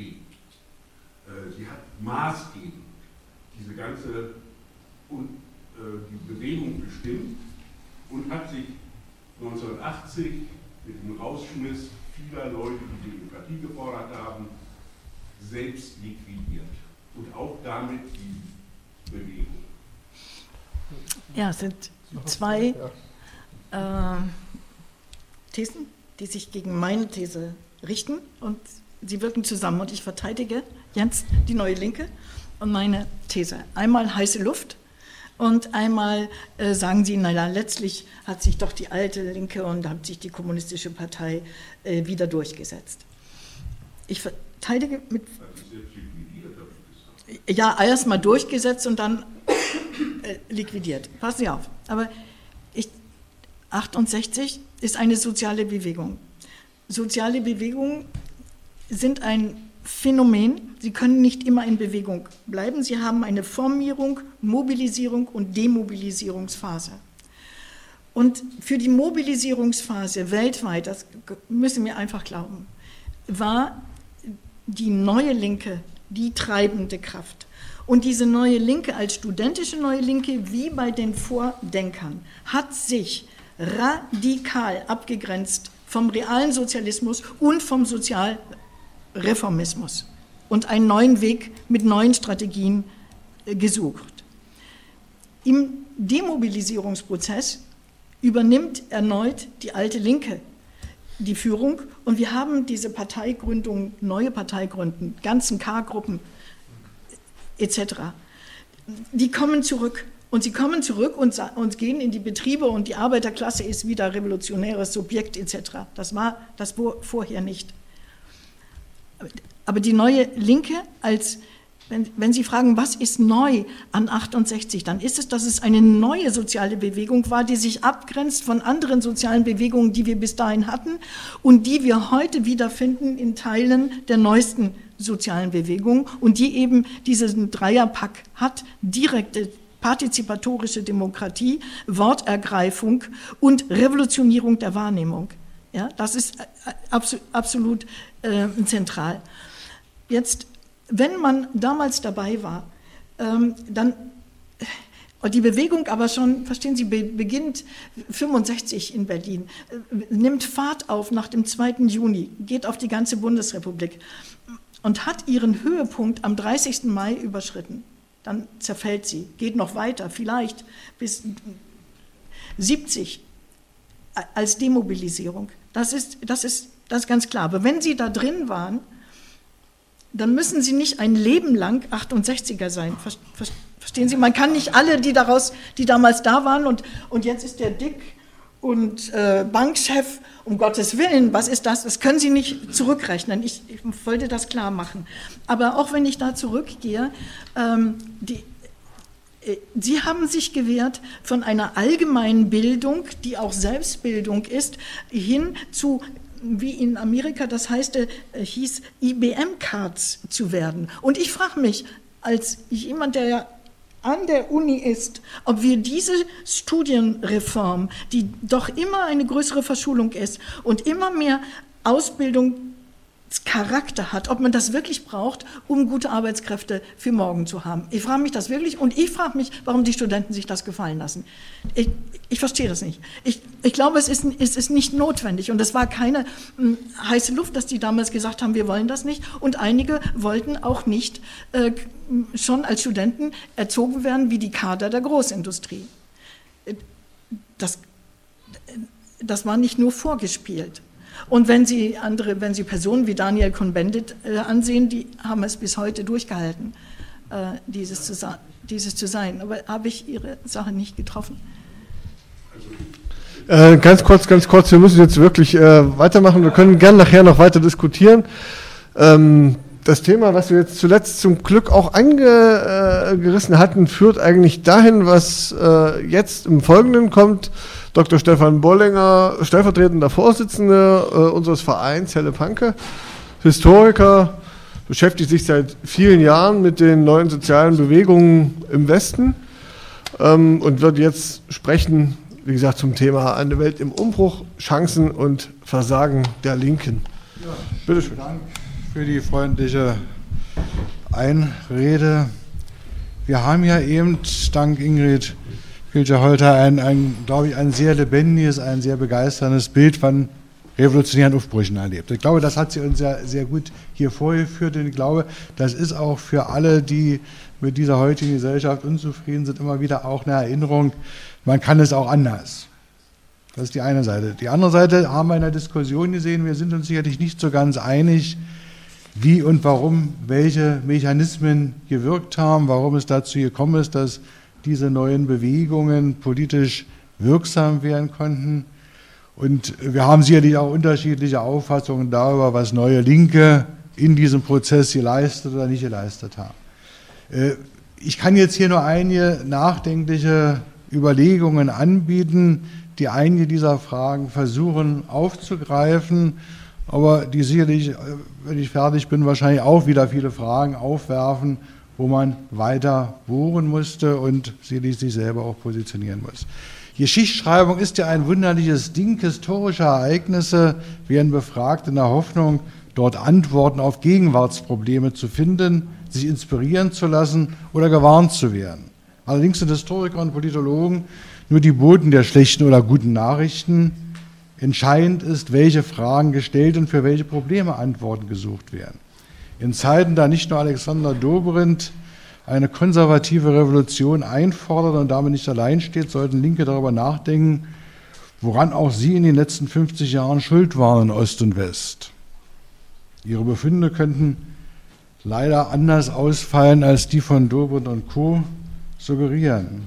Denn links tickt der Zeitgeist schon lange nicht mehr, trotz manch linksliberaler Feuilletons noch und dem regelmäßigen wie berechtigten Aufschrei, wenn Antisemitismus, Neonazismus, dreister Sozialabbau, Politikerverdrossenheit ein wenig an der heilen Welt und der guten Erinnerung kratzen.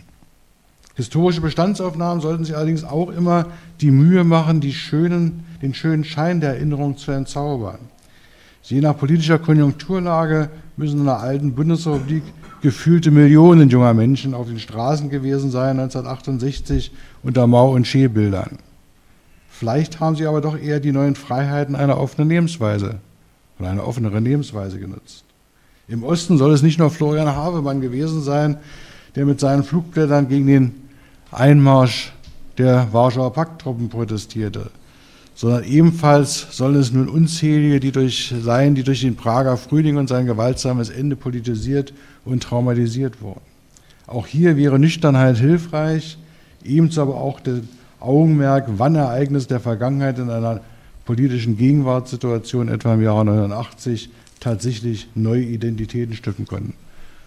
Und Ingrid Hülder, ich darf Ingrid sagen, ja? ja. Hat ja gesagt, ja, man muss sich auch reinversetzen, dass natürlich Menschen auch Entwicklungen durchmachen und irgendwann mal sehr revolutionär aufgetreten sind und irgendwann auch angepasst sind. Ändert nicht daran, dass es vielleicht vor 50 Jahren anders gewesen ist. Und sie natürlich auch, wenn sie heute befragt werden, Dinge anders bewerten. Wo finden wir 68? Desto weiter die Ereignisse weg sind, umso besser, da können die Zeitzeugen ja nicht mehr stören. Wir sind ja heute hier, über jene Ereignisse nachzudenken, die vor einem halben Jahrhundert die Westberliner, die Westdeutschen, die Westeuropäer bewegten. Und hier halte ich schon inne. Denn hier fängt ja offenbar schon ein Irrtum an. Also war es nicht ein globales Ereignis, das sicherlich auch mit Kommune 1, mit sexueller Revolution, mit enteigenen Springer zu tun hatte, aber ein doch recht bescheidener Teil eines größeren, globaleren Problems oder gar mehrerer war.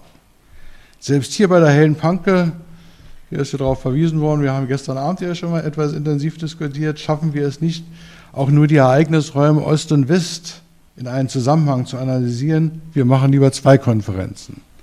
Und Besucher sind nicht weitestgehend identisch. Also das ist eigentlich das, nicht die zwei Konferenzen, sondern die, äh, das gewisse Desinteresse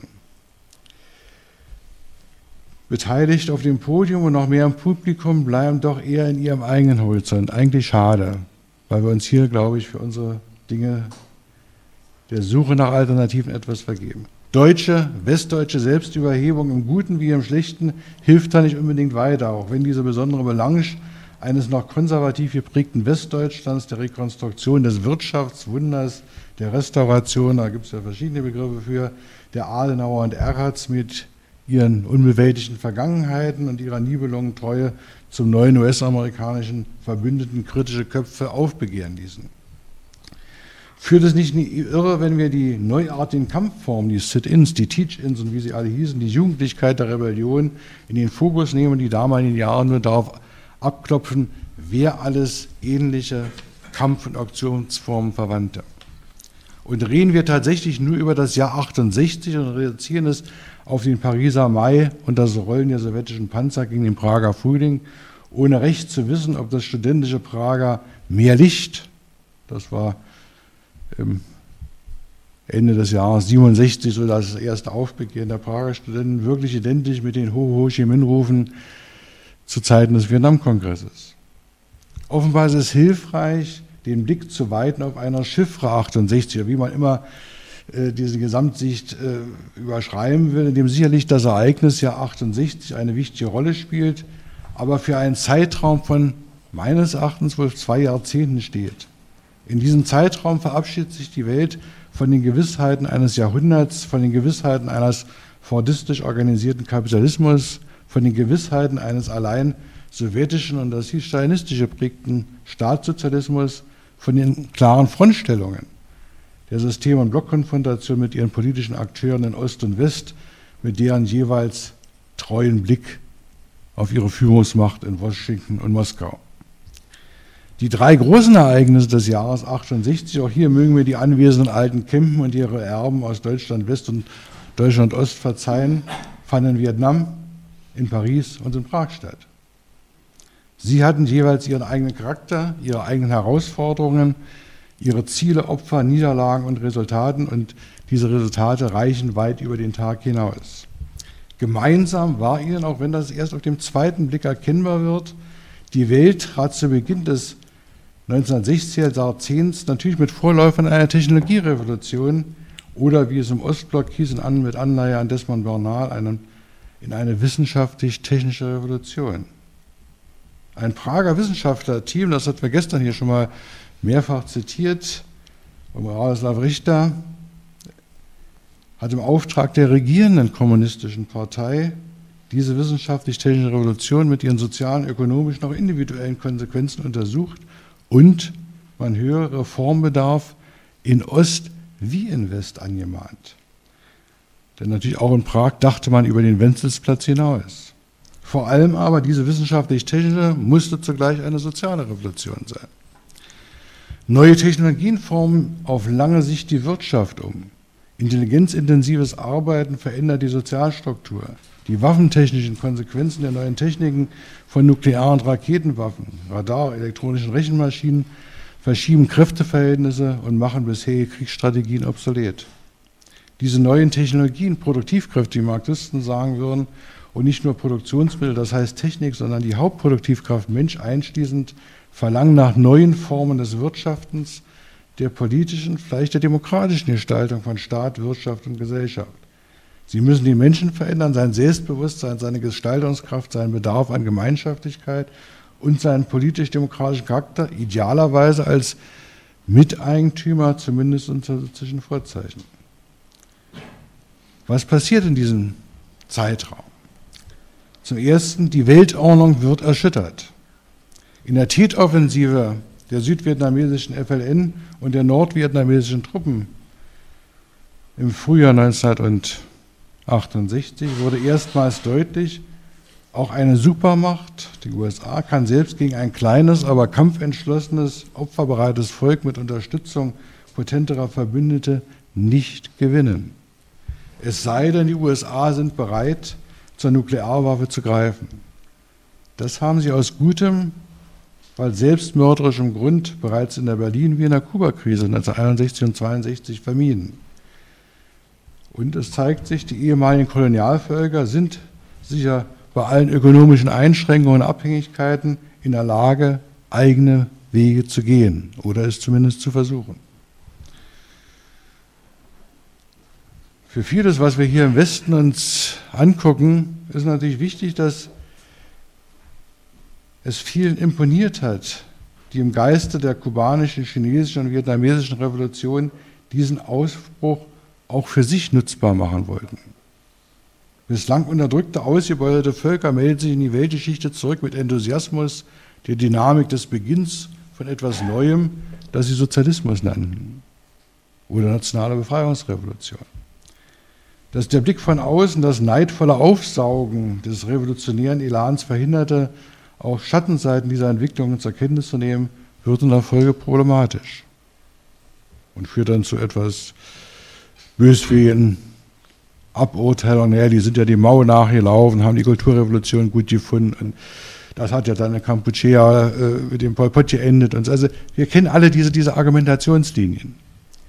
Noch gefährlicher die, wurde die Verallgemeinerung konkreter Kampferfahrung unter gänzlich anderen Bedingungen. Che Guevaras und Regis Debrés Fokustheorie mochte in China und Kuba funktionieren, in Kongo und in Bolivien führte sie in den Abgrund und die Wiedergänger in Gestalt von Tupamaro, Rotbrigadisten, Weathermans oder RAF zeugten von dem Hass der überzeugten Kämpfer auf den Imperialismus und ihre Opferbereitschaft. Dennoch, ihr individueller Terror trug wesentlich gemeinsam mit der Infiltration durch Geheimdienste und die Arbeit der Medien zur Diskreditierung nicht nur der westdeutschen 68er Ansprüche bei. Und wir kennen alle die Berichte, RAF ist immer ein tolles Thema und die Verbindung zu 68 wird natürlich schnell hergestellt. Aber trotzdem zurück vor allem war es der Opfermut dass die ungebrochene Siegeszuversicht der Vietnamesen etwas, was selbst in den USA gegen die Politik ihrer Regierung aufrüttelte und auch bei den Verbündeten, einschließlich auch dem treuen Verbündeten Deutschland, Westdeutschland, für Ablehnung sorgte und ihn letztendlich den Krieg für unführbar machte. Dank der Medien war zu sehen, dass dieser Krieg ein verbrecherischer Krieg war, dass die Massaker vom Typ Son Mü oder wie sind die Westler nannten das dann immer Mülei, zu diesem Krieg gehört haben und dass Freedom and, Freedom and Democracy durch Blut verdunkelt war. Und dies zu Zeiten, da auch im westlichen Musterland von Democracy and Freedom, auch im Innern die unterdrückten Sklaven 100 Jahre nach ihrer vermeintlichen formalen Befreiung endlich auch Staatsbürger erster Klasse sein wollten. Und der Dekolonisierungsprozess war gerade weitgehend zu Ende gegangen. Die Verschiebungen eröffnen auch in den abhängigen Gebieten dieser Welt politische Aufbrüche. Warum soll nur im Westen das kapitalistische System mit seinen Ungerechtigkeiten angegriffen werden? Die spektakulärsten Ereignisse erlebten wir am Rande der Olympischen Spiele in Mexico City 1968. Blutereignisse. Und es waren wieder Studenten, die hier Vorreiter gewesen sind. Eine zweite Veränderung die Intelligenz als neue Klasse, mit oder ohne Fragezeichen, das kann man sich jetzt hier aussuchen. Diese neuen Technologien begannen langsam aber sicher ihre wirtschaftliche Verbreitung. Sie verlangten breitere Schulbildung, wissenschaftlichen Vorlauf, Forschung, Ingenieure ohne Ende, selbstständig denkende Akademiker. Die Studentenzahlen begannen zu explodieren, die Selbstrekrutierung aus der Akademikerschaft reichte nicht mehr aus, die Bildung wurde immer wichtiger. Nur die westlichen Gesellschaften waren auf diese Entwicklung nicht vorbereitet. Georg Pichts Wort von der Bildungskatastrophe machte die Runde. Die Studenten, nebenbei bemerkt, auch viele Lehrlinge, auch daran sollte man hier auch in, in, in deutschen Kontexten erinnern, hatten also alle Grund, unzufrieden zu sein mit ihren Lebens- und Studiensituationen, überfüllten Hörsälen, mit unklaren, offenbar wenig exklusiven Berufsaussichten, exklusive Berufsrechte als die ihrer Väter mit den Hierarchien der Universitäten. Und sie besaßen ein berufsbedingtes Sensorium für die Konflikte der Gesellschaft. Menschen- und Bürgerrechte sind wichtig, wie sie schon in den Forderungen der, ihrer Kommilitonen in Port Huron 1962 eingefordert wurden. Dort sieht ich also vor allem vor dem Hintergrund der Rassenkonflikte der USA die Ungerechtigkeiten der herrschenden Politik tagtäglich über die Fernsehschirme aus Vietnam herüberflimmerten, bewegten und forderten eigenen Protest heraus. Das galt auch für große Koalitionen, die Permanenz der Abstinenz über Faschismus zu reden, die Mörder von einst zu bestrafen, statt sie zu pensionieren. Für die Toleranz gegenüber den Neonazis, zumindest in der Bundesrepublik. Auch darüber haben wir bis jetzt nicht gesprochen. In der Bundesrepublik ist das natürlich auch die Zeit, wo NPD beginnt groß zu werden. Das Neo Narzissmusproblem ist kein neues Problem des Jahres 2014 gewesen. Für viele war dies Anstoß für eine eigene kritische Aneignung der linken Theorie und historischen Praxis. Ingrid hat ja schon im Prinzip, also das spare ich mir an der Stelle zu sagen, dass das natürlich eine etwas andere Herangehensweise war, als dies die traditionelle Arbeiterbewegung, egal ob in ihrer kommunistischen oder in ihrer sozialdemokratischen Richtung bislang betrieben hat. Antietatismus, Antidogmatismus, letztlich anarchische Züge spielen hier eine große Rolle. Und es war gleichzeitig eben ein Übergang zu linksradikalen, anarchischen, lebens- und aktionsbetonten Einsichten. Aber auch hier darf man nicht vergessen, Verbissenheit und Sektierertum waren auch dann in diesen Kreisen nicht allzu weit gewesen. Vor allem wollten sie als künftige Eliten, auch wenn sie das Wort nicht mochten, ernst genommen werden nicht stockkonservative Politiker, hierarchische, Politi äh, hierarchische und patriarchale Strukturen sollten sie mehr bremsen. Sie wollten das allerdings übrigens auch im Osten als Intellektuelle, als Spezialisten akzeptiert werden und gestalten.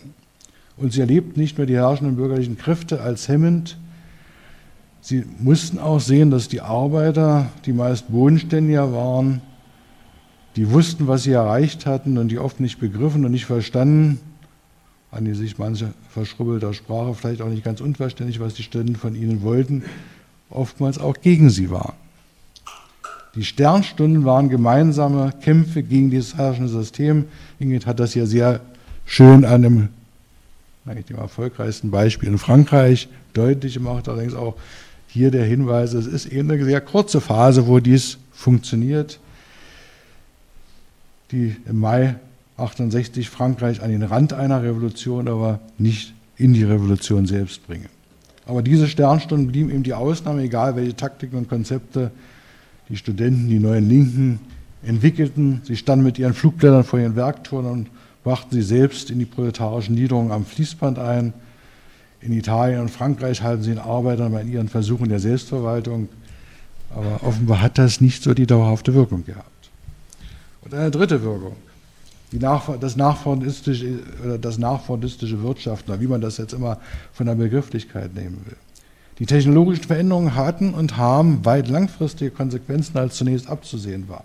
In Industriestaaten stellte sich die Frage, ob es weiter um Stückzahlen und Tonnen gehen sollte und die Arbeiter dies nur zu produzieren hatten.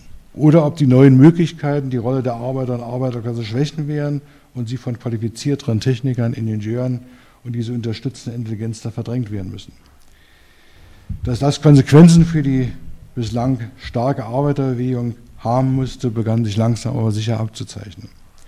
Gleichzeitig stellte sich die Frage, wie weit die Formen des Wirtschaftens Folgen für die internen Arbeitsbeziehungen haben. Ob es ein Mehr an dezentralen, aber intelligenzsensiblen Strukturen geben wird. Ob Selbstständigkeit der Arbeitskollektive, der Teams, auch betriebswirtschaftliche, betriebsorganisatorische und vielleicht gar demokratisch neue Ansprüche stellen würde um die Verbindung zu gestern herzustellen. In den Ostblockstaaten begriffen die Wirtschaftsspezialisten, teilweise auch die Politiker, dass die Zeit des extensiven Wirtschaftens vorbei war. Nun müssten Wirtschaftsreformen, egal ob die, okay, ich löse auf, neues ökonomisches System, äh, DDR, neuer ökonomischer Mechanismus, Ungarn oder im Rahmen des Prager Frühlings entstanden, greifen wirtschaftliche Intensivierung stand auf der Tagesordnung. Das hieß Abschied von einer dirigistischen Planwirtschaft hin zu einem mit ökonomischen Hebeln, mit Gewinn, mit materieller Interessiertheit arbeitenden Wirtschaft. Und die DDR und die Tschechoslowakei waren hier als höchst entwickelte Ostblockstaaten besonders dafür prädestiniert. Strittig war, ob dies und auf welcher Ebene mit den Möglichkeiten der Interessenvertretung und Konfliktaustragung dies mit demokratischen Mitteln erfolgen konnte. Hier gingen, wie bekannt, Berlin und Prag unterschiedliche Wege. Wenn allerdings auf demokratische Interessenaustragungsmechanismen gesetzt wird, stand die Frage, ob dies einen politischen Pluralismus, eine schwindende oder zumindest andersartige Rolle der kommunistischen Partei verlangen müsste. Damit stand rasch die Machtfrage im Zentrum der Auseinandersetzung und dies in Zeiten des Kalten Krieges. Die Moskauer Antwort auf dieses Problem ist bekannt. Nein, wir wollen so etwas nicht. Weniger genau wird allerdings auf die unmittelbaren Konsequenzen der Reform geschaut. Sie hatten nur bedingt Erfolg. Egal in welchen politischen Rahmenbedingungen sie stattfanden. Ob als eine von oben organisierte Wirtschaftsreform wie in der DDR, aber durchaus hier mit großem Aufwand und Versuch der Massenmobilisierung verbunden, oder als doch eher technokratisches Reformprojekt, wie das die Ungarn ab 1. Januar 1968 durchgeführt haben, oder als eine Wirtschaftsreform in der Tschechoslowakei, die zunächst als eine Aktivität von oben erfolgte, dann aus der Einsicht, dass offenbar politische Unterstützung notwendig ist, verbunden war mit einem Versuch der Demokratisierung der Gesellschaft, der Pluralisierung auch der kommunistischen Partei. Aber sie hatten alle nur bedingt Erfolg und das hat sicherlich nicht alleine seine Ursache in einer Verweigerungshaltung der Funktionäre. Auch die Arbeiter waren oft keineswegs begeistert, wenn nun ihre eigene Leistung oder ihre Leistungszurückhaltung zum ausschlaggebenden Maßstab ihres eigenen Lebensniveaus werden sollte. Wer könnte jetzt noch korrigieren, um soziale Belange zu berücksichtigen und Konflikte zu vermeiden? Also auch das sollte man gelegentlich bei diesen Dingen sich überlegen. Die Westlösung musste anders aussehen und war von solchen politischen Vorhalten kaum geprägt. Im Westen sitzt man auf Milton Friedmans Neoliberalismus. Er kann das politische Problem besser lösen als der Osten, der im Staat, Wirtschaft, Partei immer ein einheitliches Herausforderung ein Monosubjekt sind, dessen Bedrohung zerstörerisch wirkt, weil es dahinter keine Haltelinien mehr gibt. Unter westlichen Bedingungen ist das weit komplexer organisiert. Die neoliberale Umgestaltung hat ideologisch wie politische Dimensionen. Sie kann, wie noch zu zeigen ist, auf eigentlich positive Wirkungen auch des 68er Aufbruchs zurückgreifen. Sie wird am idealsten von Thatcher und Reagan in den Folgejahrzehnten praktiziert, auch mit brachialer Gewalt gegen die traditionelle Arbeiterbewegung, gegen die Gewerkschaften. Dieser Prozess dauert und er braucht für seinen letztlichen Triumph auch noch die 80er und Beginn der 90er Jahre. Dann aber mit dem Zusammenbruch des Ostblocks kann dieses System sich weltweit durchsetzen und ist heutzutage, zumindest bis vor kurzem, auch noch für manche Linke faszinierend, die etwa mit ihrer Agenda 2010 durchaus begriffen haben, dass das ihre eigene Politik sein könnte. Erst mit der beginnenden Weltwirtschafts- und Finanzkrise seit 2007, 2008 wird für viele erkennbar, was hier gesiegt hat. Nun sind aber die Gegenmächte von eins, die klassenbewussten, kämpferischen Gewerkschaften, die starken linken Parteien, unter welcher Fahne auch immer, mit ihrer Vorgeschichte Arbeiter, der Arbeiterbewegung und der Realsozialismus zerstört, in das neue kapitalistische System eingebunden oder mehr oder minder marginalisiert. Ich darf auf ein weiteres Problem verweisen. Neue Bewegungen in alten Konfrontationen. Nur wenigen war damals klar, dass all diese Auseinandersetzungen, die wir heute unter dem Label 68 zusammenfassen, in zwei große Konflikte eingebettet waren, die nur schwer oder gar nicht aufzubrechen sind. Es ist zum einen die System- und Blockkonfrontation. Heute kann man mit Interesse und ein wenig Kopfschütteln jede, jene Hinterzimmerdiskussion von Dutschke, Enzensberger, Rabel und Semmler lesen, die Ingrid ja auch schon zitiert hat, im Kursbuch 14, wirklich sehr zu empfehlen, ja, also, weil es, glaube ich, also das, das politisch sehr Konkreteste ist, was äh, damals äh, zumindest unter deutschen Verhältnissen gedacht worden ist.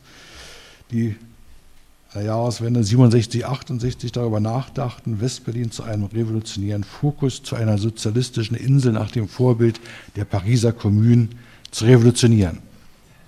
Insberg wirft die Frage auf, die Hypothese von einem befreiten Berlin, weiter ist es ja nicht, diese Hypothese steppt sich ja mit dem Problem des Sozialismus in einem Land. Für den Fall einer solchen Hypothese hätte man hier in Berlin zu rechnen mit einer feindlichen Außenwelt, die bis zur Blockade gehen wird vom Westen her und vielleicht auch von Seiten der DDR. Ein komplizierter Faktor sind auch noch die Besatzungsmächte. Das ist eine Situation, die sonst nirgends existiert. Allgemeinere Fragen sind der Schutz nach außen und die Gegenmaßnahmen des Klassenfeindes im Innern. Realistischerweise finden die Diskutanten dafür keine Lösung. Allein Dutschke ist sich sicher, hier gibt es aber eine Wechselwirkung. Wenn sich in Westberlin zu einem neuen Gemeinwesen entwickeln sollte, würde das die DDR vor eine Entscheidung stellen. Entweder Verhärtung oder wirkliche Befreiung der sozialistischen Tendenzen in der DDR. Ich nehme Ihre Letzteres an. In der Praxis fand diese positive Befruchtung damals weder in der einen noch in der anderen Weise statt. Manche der Westideen fanden im Osten Eingang, erwiesen sich in der Wendezeit 1989 folgenden als wenig hinreich hilfreich, den realen in einen demokratischen Sozialismus zu transformieren und die kapitalistische Restauration zu vermeiden. Die neoliberalen Ideen hatten hier weit mehr Erfolg. Entscheidender war allerdings, dass im Kontext von 1968 für jeden Reform- und Veränderungsversuch die Existenz der Systemkonfrontation tödlich war. Den einen wurde empfohlen, geht darüber, und sie wurden als Hand Moskaus verortet. Genauso ging es jenen, die im Osten einen modernen und menschlicheren Sozialismus wollten, egal ob in der Partei, in ihren Führungsgremien oder auf der Straße oder im Hörsaal. Auch hier war die Zuschreibung fünfte Kolonne des Klassengegners allgegenwärtig und folgenreich. Für den realen Sozialismus war dies bis zuletzt eine tödlich desorientierende Prägung, die dieses System schließlich untergehen ließ. Nun waren in der finalen Krise nicht mehr Reformen gefragt, sondern die Übernahme des perfekten kapitalistischen Modells, wie es scheinbar in der Bundesrepublik oder in Skandinavien sozialstaatlich und ökonomisch so gut florierte. Nur, das hatten die Massen im Osten übersehen, dieses System war längst auf dem neoliberalen Trip der Verschmelzung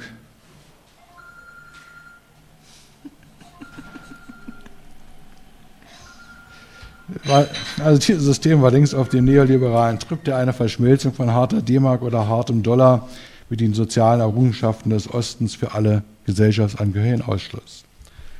Auch dies gehört zu den verdrängten Wahrheiten. Die Gewaltlösung war immer präsent hinter freiheitlich-demokratischer wie hinter realsozialischer Fassade. Egal, ob es die sowjetischen Panzer, die Fäuste polnischer Bergarbeiter im Frühjahr 1968 oder die Nationalgarde die Rückversicherung de Gaulle's im Mai 68 bei seinen Truppen in Bahn oder das Durchpeitschen der Notstandsgesetze war. Das war allen Akteuren klar gewesen. Das war Einschub, weil das hier vorhin bei Ingrid eine Rolle spielt, natürlich auch der Kommunistischen Partei Frankreichs klar gewesen. Sie konnten sich düster an Jalta erinnern und konnten sich auch düster daran erinnern, dass schon zu Steinzeiten sie und die italienischen Russen darauf aufmerksam gemacht worden sind, dass sie stark und kräftig sind, aber bitteschön, im Rahmen der Blockkonfrontation. Klammer zu.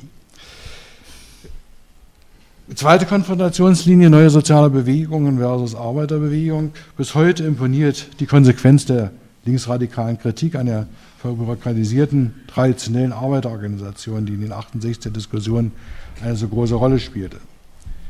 Die Grünbendits haben hatten an einer etwas nüchternen Stelle ihrer sonst ja etwas euphorischen Gewaltkur gegen die Alterskrankheit des Kommunismus festgestellt. Die Kritik an den Arbeiterorganisationen in Frankreich ließ uns erkennen, dass nicht etwa deren Führungsver Führung versagt hätten, Fehler gemacht oder Verrat begangen haben, sondern dass sie an der Ausbeutung teilhaben, dass sie dazu beitragen, die Arbeiter ins System zu integrieren.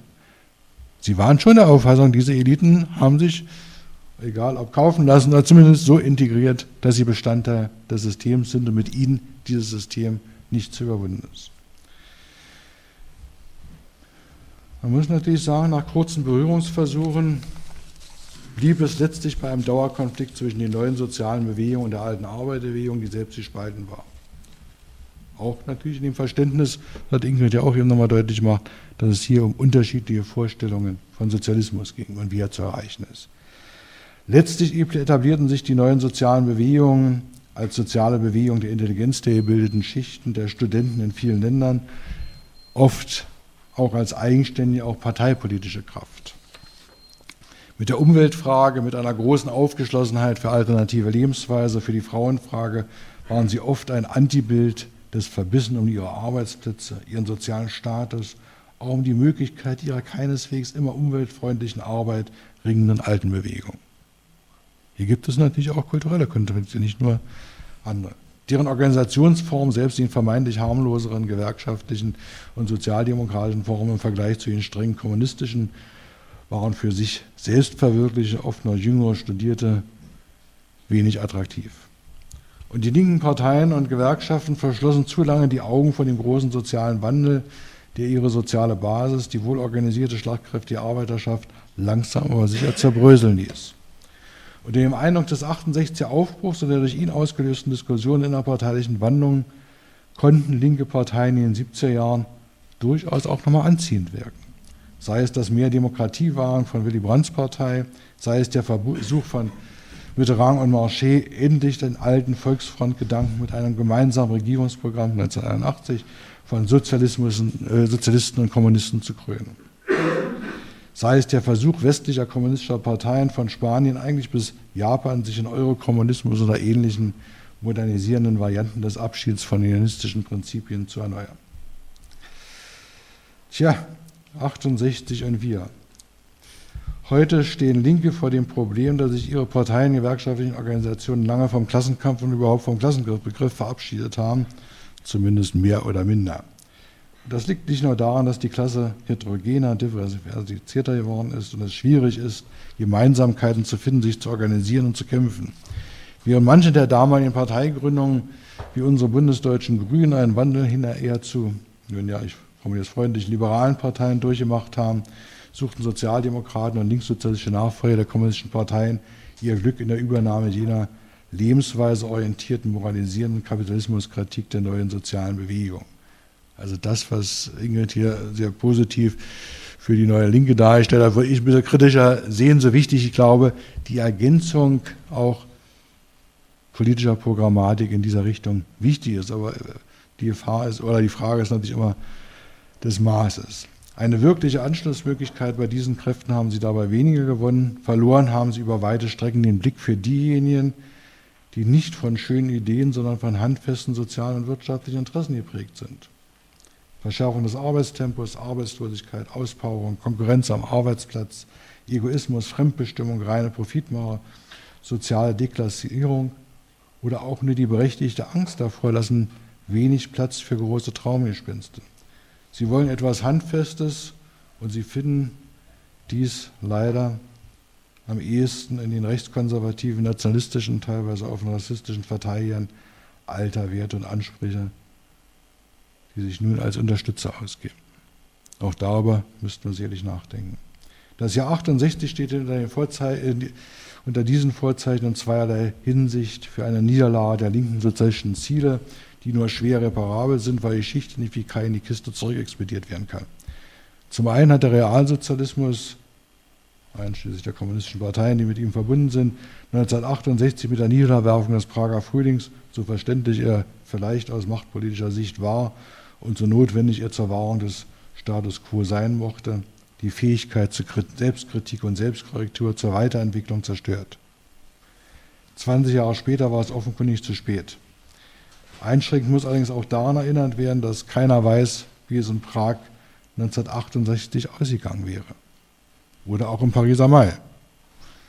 Die Erfahrung von 1989, 91 ist hier in den osteuropäischen Staaten allerdings wenig ermutigend.